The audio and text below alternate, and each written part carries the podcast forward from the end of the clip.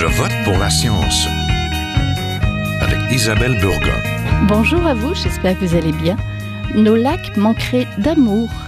La pollution qu'on y retrouve accélère l'eutrophisation et les algues bleu-vert, ce qu'on appelle des cyanobactéries qui rendent les lacs impropres à la baignade et interdisent les activités de loisirs.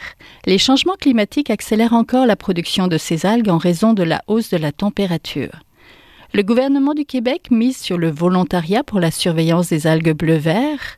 Avec son réseau de surveillance volontaire des lacs, il estime d'ailleurs que les lacs se portent plutôt bien avec un état intermédiaire bon selon un récent rapport de 2020. Ce rapport est plus alarmant du côté de l'introduction des espèces animales et des plantes aquatiques envahissantes. Il s'inquiète aussi de la pérennité des reptiles et des amphibiens qui vivent dans ces milieux humides. Nous vous avions parlé de la rainette faugrillon qui disparaît de nos terres sous la pression, l'appétit devrais-je dire, immobilière, et la multiplication des activités humaines de ces milieux. Nous allons aujourd'hui plonger dans nos lacs pour voir comment ils se portent. Restez là, nous en parlons tout de suite.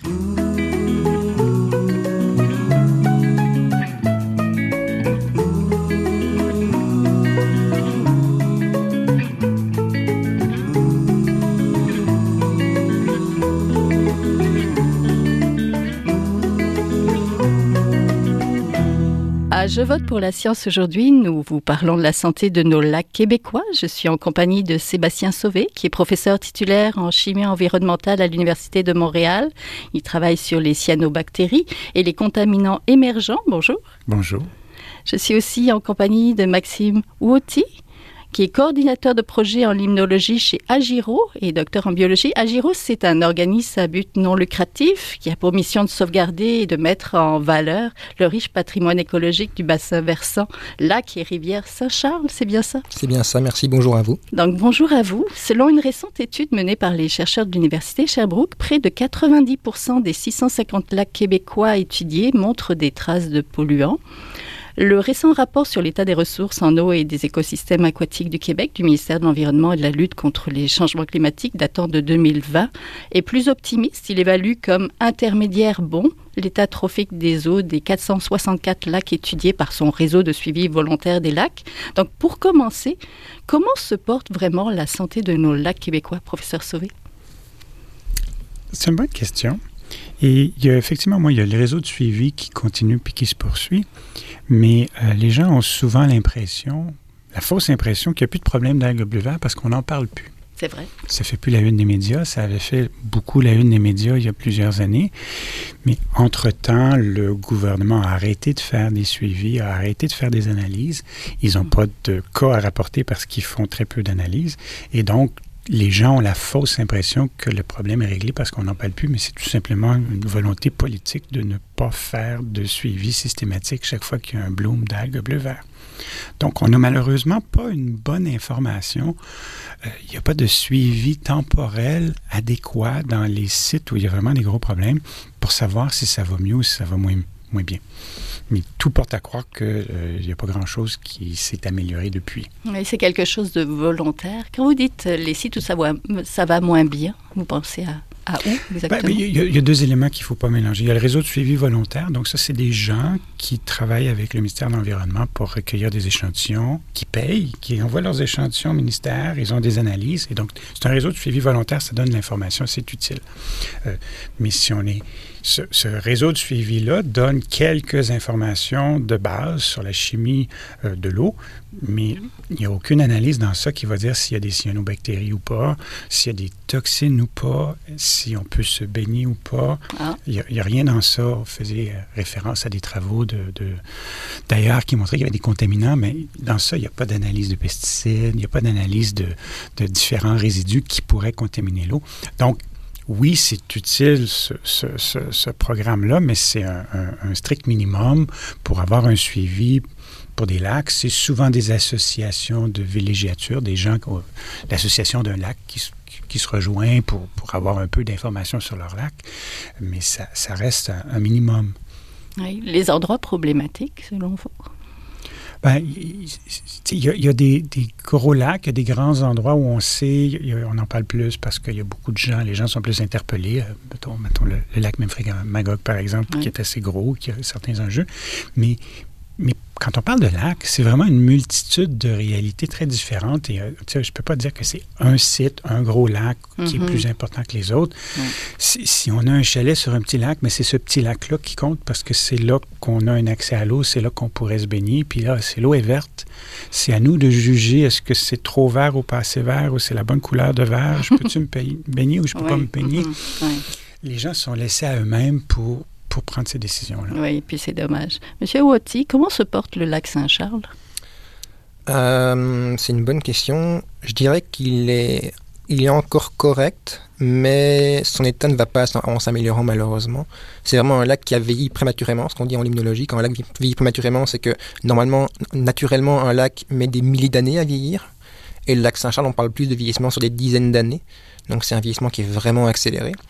Et ce qui, ce qui est pour l'instant euh, préoccupant, on va dire, c'est qu'on n'arrive pas encore vraiment à ralentir ce vieillissement du lac. Ça fait maintenant une vingtaine d'années que vraiment on a pris conscience du problème, qu'on tente de mettre en place des, des mécanismes, mais ils ne sont pas encore suffisants pour arriver à protéger ce qui est quand même la réserve d'eau potable de, de, la ville de Québec. Oui, rappelez-nous où est-ce qu'il est situé et à quoi il ressemble. Le lac Saint-Charles est un lac euh, au nord de, de, Québec, vraiment qui est à cheval entre Québec et la ville de Stoneham.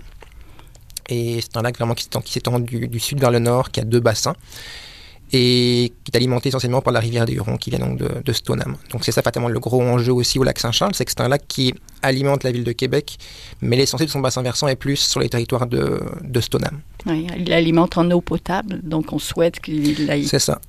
C'est un enjeu effectivement. Au Québec, on a un peu cette impression que l'eau est facile d'accès et pas chère parce qu'on la paye pas en plus au robinet. Mais mmh. dans les faits, l'eau coûte quand même cher et l'eau qui est facilement accessible pour pas cher, il n'y en a pas tant, tant que ça finalement au Québec. Il y a de l'eau partout, mais là où vivent les gens, peut-être peut pas en suffisance pour, euh, pour tout le monde, et ça devient un enjeu dans certaines municipalités, certaines villes, on commence à comprendre que ben, l'eau, finalement, elle n'est pas aussi elle pas aussi bon marché qu'on qu pouvait le penser auparavant. Oui, entendu.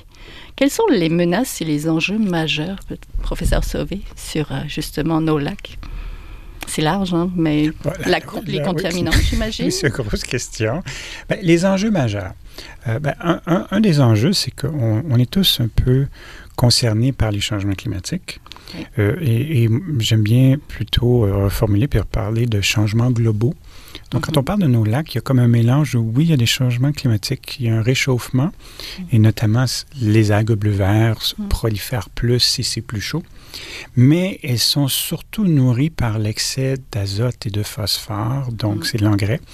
Euh, et, et, donc, il y, a, il y, a, un mélange selon les, les, les environnements d'un de, apport qui est agricole. S'il y a une, euh, beaucoup d'agriculture dans le bassin versant, clairement, ça va rajouter beaucoup d'azote et de phosphore.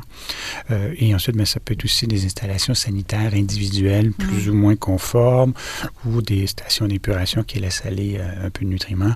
Donc, tout ça se combine pour rajouter une charge qui contribue bah, à l'eutrophisation puis au vieillissement prématuré des lacs, comme on, on, discutait tantôt, mais à promouvoir la prolifération d'algues et de toutes sortes de choses. Donc ça, c'est un enjeu mm -hmm. euh, certainement euh, clair qui a, qui a, qui a des, des, répercussions à travers le, ben, toute la province. Mm -hmm. Pour le lac Saint-Charles, les deux bassins versants, c'est quoi le, leur menace? Ouais, elles, sont, elles sont nombreuses. Euh, il y a, au lac Saint-Charles, on a l'avantage de ne pas avoir d'agriculture dans le bassin versant, ou très très peu, ce qui fait qu'il n'y a au moins pas trop d'apport d'engrais. Maintenant, il y a beaucoup d'habitations sur installation septique et beaucoup trop par rapport à la densité de, de résidence.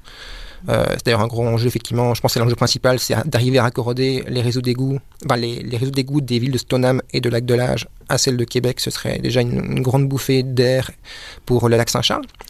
Maintenant, il y a aussi d'autres enjeux comme euh, l'érosion des berges, l'imperméabilisation pardon, euh, des sols avec l'urbanisation, parce qu'on mm -hmm. est quand même un milieu relativement urbain.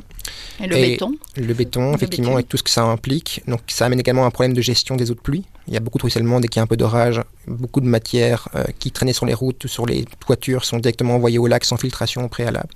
Mm -hmm. Et l'autre grand enjeu maintenant, de plus en plus, c'est les selles de voirie, oui. mm -hmm. qui sont étendues donc en hiver sur nos routes et euh, qui commence hum, petit à petit, très progressivement, on se rend compte que nos lacs, nos rivières sont de plus en plus salés. Et euh, c'est clair que ça va devenir un enjeu dans les prochaines décennies si on ne prend pas le problème à bras le corps maintenant. Oui, la pollution provoque, vous l'avez dit, l'eutrophisation des lacs. Donc, c'est un, un déséquilibre dû à la hausse de concentration de phosphore et d'azote. Et elle multiplie, par exemple, les algues euh, bleu-vert, les cyanobactéries dont on parlait. Quelle est la situation concrète du, qu'on pourrait relier au manque de suivi de la part du gouvernement, selon vous, professeur Sauvé? Ben, Est-ce que c'est pire qu'avant, autrement dit? Pire qu'avant, je ne suis pas certain que la situation sur le terrain soit pire qu'avant. Je ne pense pas qu'elle s'est beaucoup améliorée. Il y, a, certainement des efforts au niveau de l'agriculture. Il y a mhm. définitivement des programmes, il y a des agriculteurs euh, novateurs qui, qui, qui, font des, des, belles initiatives, qui font des efforts, euh, mais tout ça n'est pas encore ça reste une minorité de producteurs agricoles qui vont adhérer à ça, qui vont faire les efforts. C'est beaucoup d'efforts de leur part. C'est souvent des investissements. Et même souvent qu'il y a des, ben, il y a des programmes de financement pour aider les autres à adhérer. Puis ceux qui l'ont fait d'avance ne sont pas droit au financement parce qu'ils l'ont déjà fait. Ah. Donc, il y, a, il y, a, des petites incohérences dans, dans, dans les différents programmes. Donc, il y a, je, dirais qu'il y a une amélioration parce que le gouvernement essaie de faire des choses, mm-hmm. mais comme dans plein d'aspects, la coordination à l'intérieur du gouvernement entre les différentes directions, les différents ministères, les différents programmes. Qui ne se parlent pas forcément. N'est pas excellent. Il y a du travail à faire dans la coordination. Tout ça, c'est évident. Monsieur Watty, vous parliez tout à l'heure de vieillissement de lac comment un lac évolue? Comment, comment un lac, parce que c'est un milieu vivant, c'est un milieu qui est différent suivant son terreau géologique, on va dire, puis sa faune, sa flore. Parlez-nous de ce vieillissement. Ben, c'est sûr que c'est peut-être un peu caricatural de dire ça, mais chaque lac est relativement unique, comme vous mhm. l'avez dit, par rapport à plein de choses, son bassin versant, sa forme, euh, son bassin géologique, etc. Maintenant, quoi qu'il arrive, un lac va vieillir. Et euh, grossièrement, ça veut dire quoi? Ça veut dire qu'à force que de l'érosion, que de la matière organique qui sont dans le bassin versant, que ce soit des forêts, que ce soit une plaine herbacée, peu importe, va finir par arriver dans le lac. Le lac va s'enrichir en nutriments, azote, phosphore. Naturellement, mhm. c'est un processus qui est inéluctable. Et tôt ou tard, le lac va se combler, va devenir un, milieu humide, et à la fin, on ne verra plus le lac du tout. Mais de nouveau, ça, c'est un processus qui prend des dizaines, voire des centaines de milliers d'années. Et euh, pour des lacs qui sont, on va dire, de la région, du, de, la, région de, la, province de Québec, ça prend en général mhm. des dizaines, des centaines de milliers d'années. Et ce qu'on constate effectivement, c'est que avec l'urbanisation, l'arrivée de l'être humain, avec l'agriculture, on a une eutrophisation qui est dite anthropique ou anthropisée, dans le sens qu'elle est vraiment considérablement accélérée. Et donc, un lac peut vieillir, mettons, de, si j'en vais comparer là, mettons qu'un lac mettrait 10 000 ans à vieillir pour, euh, ben, ce même date de temps, ça prendrait peut-être 10, 20, 30, 40 ans actuellement avec, la, avec l'apport des êtres humains, que ce soit par l'engrais, que ce soit par les fosses septiques qui ne marchent pas bien, que ce soit par des rejets d'eau usée d'usines de traitement qui ne sont pas optimales pour traiter l'azote et le phosphore. Donc, c'est sûr que l'être humain a, disons, un, un, effet considérable sur les lacs parce que finalement, le lac, s'il va recevoir tout ce que l'être humain euh, affecte dans son environnement en le laissant là, entre guillemets. Dès mhm. qu'on met un engrais dans, notre jardin, dès que on laisse des, une petite fuite d'essence sur la route parce qu'on a vécu la PA1, une petite fuite à un moment donné, bah, tout ça, à la fin, tout va finir dans les, dans les eaux souterraines et in fine dans, le lac. C'est ça. C'est le, mhm. vraiment, c'est le goulot d'étranglement. C'est là que ça ramasse tous les polluants qu'on a laissés dans le bassin versant. Ils vont tous, tous finir dans le lac. Et donc, ça, c'est vraiment important. Si on veut protéger un lac, de vraiment réfléchir à tout ce qu'il faut améliorer dans le bassin versant. Et il y a vraiment, vraiment, vraiment beaucoup de choses qui est, qui est à revoir et à penser vraiment dans une vision de, pour protéger le lac, il faut vraiment protéger tout ce qu'il y a en, amont du lac finalement. Le lac, c'est un peu mhm. la, c'est la, ligne d'arrivée. Euh, mais agir juste sur le lac, c'est pas suffisant. Il faut vraiment agir tout ce qui est en amont du lac. Donc c'est vraiment, ça peut des mhm. fois être des territoires énormes. Si on prend, mettons, euh, mettons qu'on veut protéger le lac Saint-Pierre, par exemple, mhm. ça veut dire qu'il faut faire beaucoup d'efforts sur tout l'amont, donc tout l'amont de la, du fleuve Saint-Laurent jusqu'au Grand Lac américain. Donc on se rend compte des fois que c'est des défis qui sont considérables. Oui, c'est des grands territoires finalement, parce que les bassins versants, c'est pas juste les pourtours du lac finalement, il faut remonter très très très loin. Ben, pour un lac de tête, c'est juste le pourtour du lac, mais pour la plupart des, des lacs qui sont plus en, en aval, mhm. c'est effectivement des territoires qui peuvent être gigantesques. Oui. Qu'est-ce que la pandémie est venue changer, professeur Sauvé? J'ai vu que les gens, euh, pouvaient, comme ils ne pouvaient pas aller hors du Québec, ils ont redécouvert un peu leur milieu naturel et donc les lacs. Ben, Qu'est-ce que la pandémie a changé? Ben, nous, dans la recherche, ça, ça, a clairement été un petit peu plus difficile. Là. Il y a eu une oui, période... d'aller sur le terrain. Tout, tout oui. était Mm. difficile. Ben, il y a même des périodes où c'était difficile d'aller au labo. Mm. Euh, mais je- ensuite, oui, un élément que je retiens de la pandémie, c'est qu'on a quand même été. On a été. J'ai été surpris de voir à quel point on a pu se revirer de bord très rapidement, changer des choses très rapidement qu'on n'aurait jamais cru possible. Même les formulaires papier qui étaient sacro-saints à l'université qu'on ne pouvait pas éliminer, ben, ça s'est fait en un tour de main, puis maintenant, euh, le numérique était bienvenu. Ben oui. Donc, au niveau de la société, j'ai été surpris de voir que on a pu faire des gros changements. Oui. Au niveau de nos lacs, au point de vue fréquentation, est-ce qu'il y a eu des changements? Ben, euh, je pense qu'il y a, il y a eu peut-être des petits conflits aussi d'usage parce que tu as Mm. des gens qui ont voulu beaucoup plus en profiter, qui ne pouvaient pas aller à l'extérieur, qui sont restés sur place. Et donc là, bon, il y, a, il y a différents endroits où il y a eu un excès de touristes qui n'était pas toujours bienvenu et qui n'était peut-être pas toujours euh, Adéquat. adéquat, oui, on va dire ça comme ça. Euh, Maintenant, il y a, il y a, bon, il y a ne serait-ce que les prix des chalets. Donc, tout, tout le monde voulait un, un coin de nature. Et donc, je pense qu'il y a, il y a un Mhm. bout de ça qui est lac, puis il y a un bout de ça qui est nature. Donc, c'était aussi le confinement a fait qu'après ça, on voulait un, un petit coin à nous.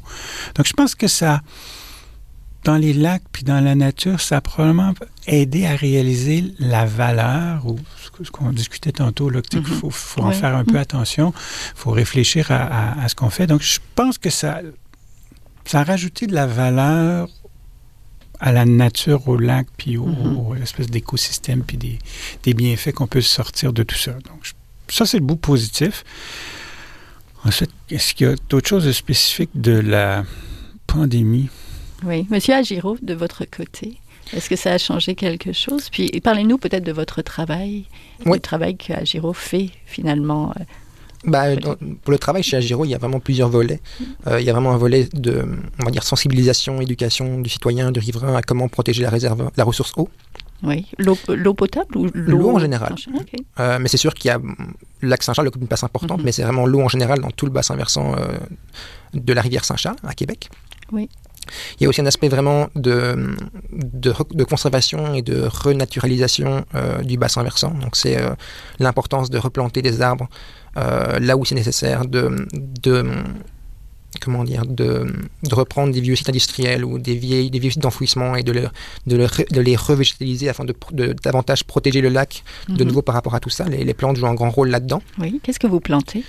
Euh, beaucoup d'espèces indigènes. On essaie d'être le plus varié possible pour qu'il y ait davantage de résilience, mais euh, ça va vraiment de, de petites, de petites plantes arbustives à des gros arbres qui sont plantés euh, en vue justement de recréer une forêt qui est la plus résiliente et la plus, bah, j'allais dire québécoise possible, entre guillemets. Oui. Dans le pourtour des lacs, c'est Pas ça? nécessairement. En fait, effectivement, il y a aussi les pourtours des lacs, là où les citoyens vivent. On, on les encourage effectivement à, à faire ce qu'on appelle une bande riveraine qui Oui. est entre leur propriété et le lac afin de protéger davantage celui-ci du ruissellement des pluies.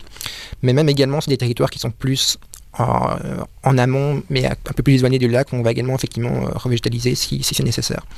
Oui. Plus, plus, un, plus un bassin versant euh, est composé de sols et de, de forêts, de, de surfaces finalement perméables qui permettent à l'eau de percoler dans, dans le sol, plus le lac sera protégé au final de, de l'arrivée de polluants. Oui. Professeur Sauvé, du côté de la restauration, les bandes riveraines, c'est important. Et des fois, elles ne sont pas assez, on va dire, euh, conséquentes, surtout dans les zones agricoles.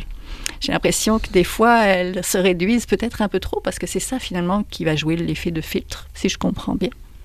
Ben, moi, je reformulerais. Il y, a, il y a quelques producteurs qui ont des bandes, euh, des bandes riveraines conformes. Mhm. C'est la Oui, oui. minorité. La majorité ne sont pas conformes. Point à la ligne. Ah, Euh, Donc, très peu, très peu de... de Conforme, de ça veut dire quoi? Mais qu'ils ont la, la, la largeur C'est combien? suffisante. Je crois que c'est 15 mètres minimum, il me semble. En fait, ça dépend de la pente. Je Ah, crois que c'est 15 oui. mètres quand il n'y a Mhm. pas, pas trop de pente, et je crois que c'est 30 mètres quand on est en situation de pente importante. Oui, ça c'est le ruissellement, c'est ça, ça dépend de la pente, donc ça dépend la vitesse de ruissellement. Exactement. Ben, oui, euh, et, et bon, il y, a- il y a aussi entre un individu sur son terrain puis un fermier, euh, mais, mais c'est un peu plus compliqué que ça au niveau des, des fermes, parce que oui, ça prend, ça prend une zone tampon végétalisée pour éviter que, que, que tout se ramasse directement dans la rivière Mhm. euh, et qu'on soit en train de semer puis de mettre des- de- du fumier presque dans la rivière si on n'a Mhm. pas de bande riveraine. Mhm. Mais il faut faire attention au drainage agricole aussi.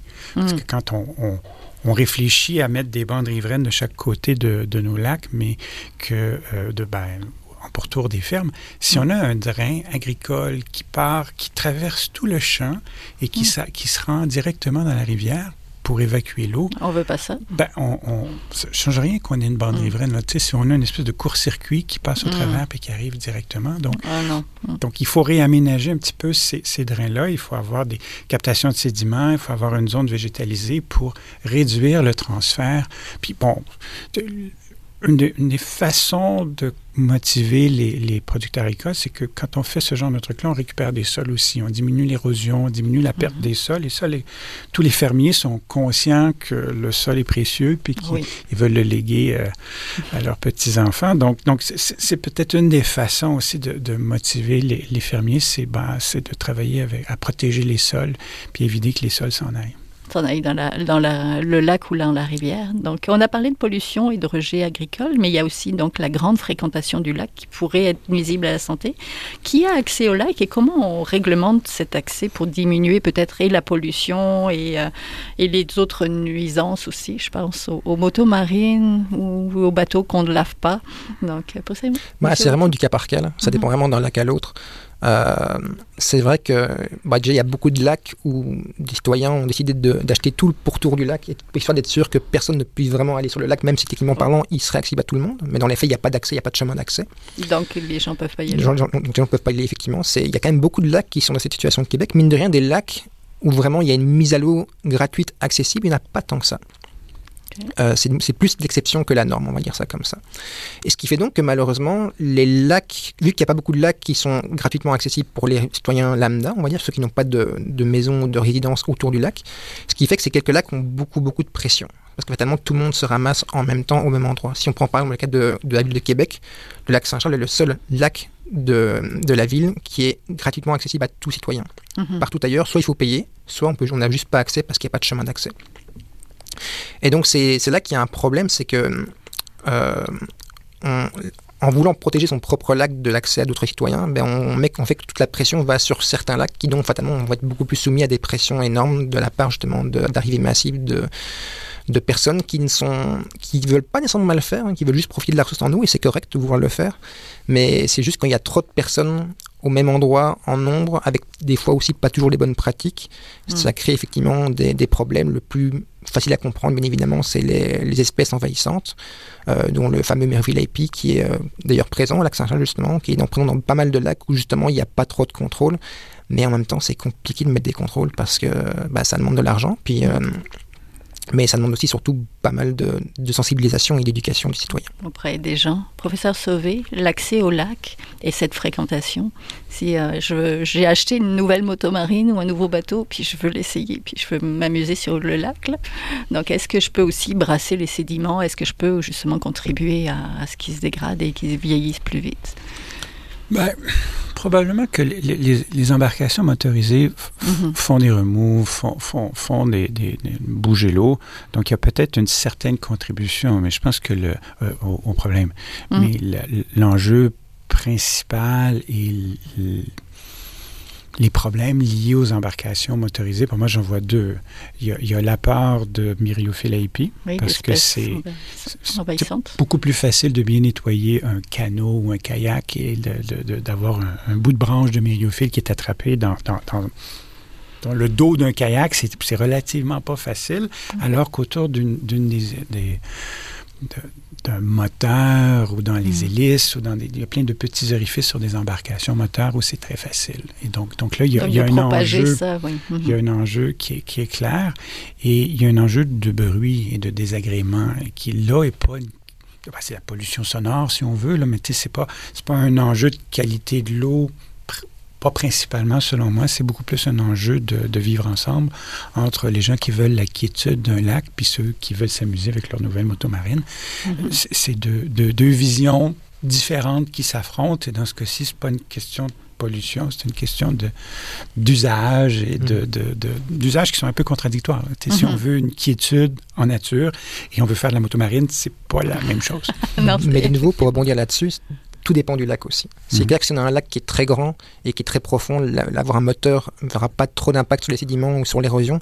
Maintenant, si c'est un lac très peu profond, qui fait genre 2 mètres de profondeur, qui est pas très large, là, de créer des vagues par le remous de- euh, d'un moteur va effectivement provoquer une remise en suspension de sédiments, pourrait même provoquer l'érosion des berges s'il n'y a pas une bonne bande riveraine. Donc de nouveau, c'est du cas par cas.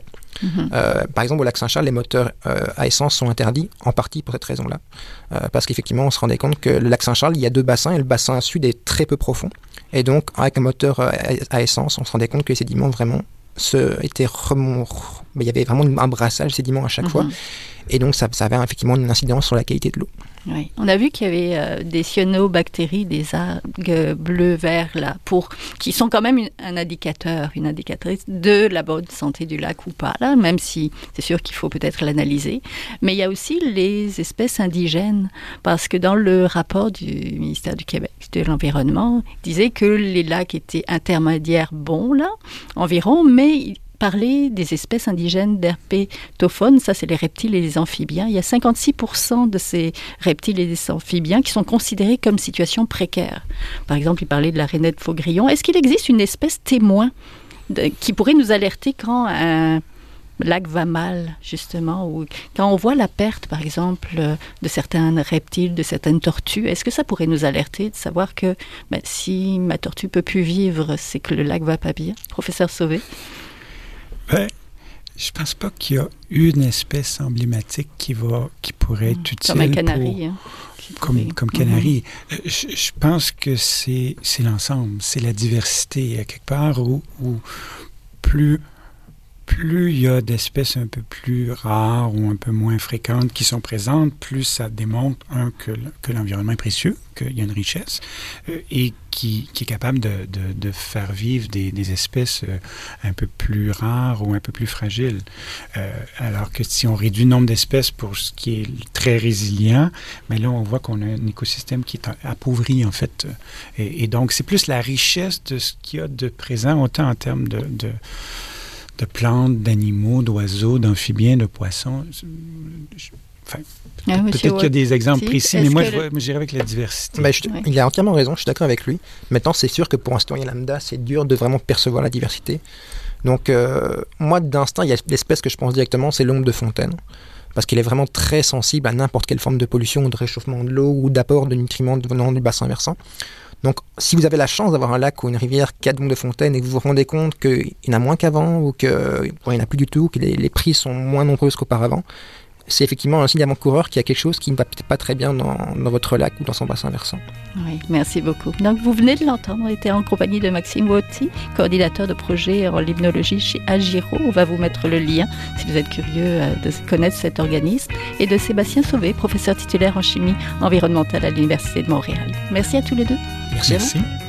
Voilà ce qui complète l'émission pour cette semaine. À la régie Daniel Fortin, à la recherche cette semaine Fanny Robarcher, à la réalisation au micro Isabelle Burguin. Je vote pour la science c'est une production de l'agence Science Presse avec Radio VM. Réécoutez cette émission sur la page de l'émission, sur le site de l'agence Science Presse ou alors cette semaine, le jeudi. En attendant de vous retrouver, passez tous une très bonne semaine.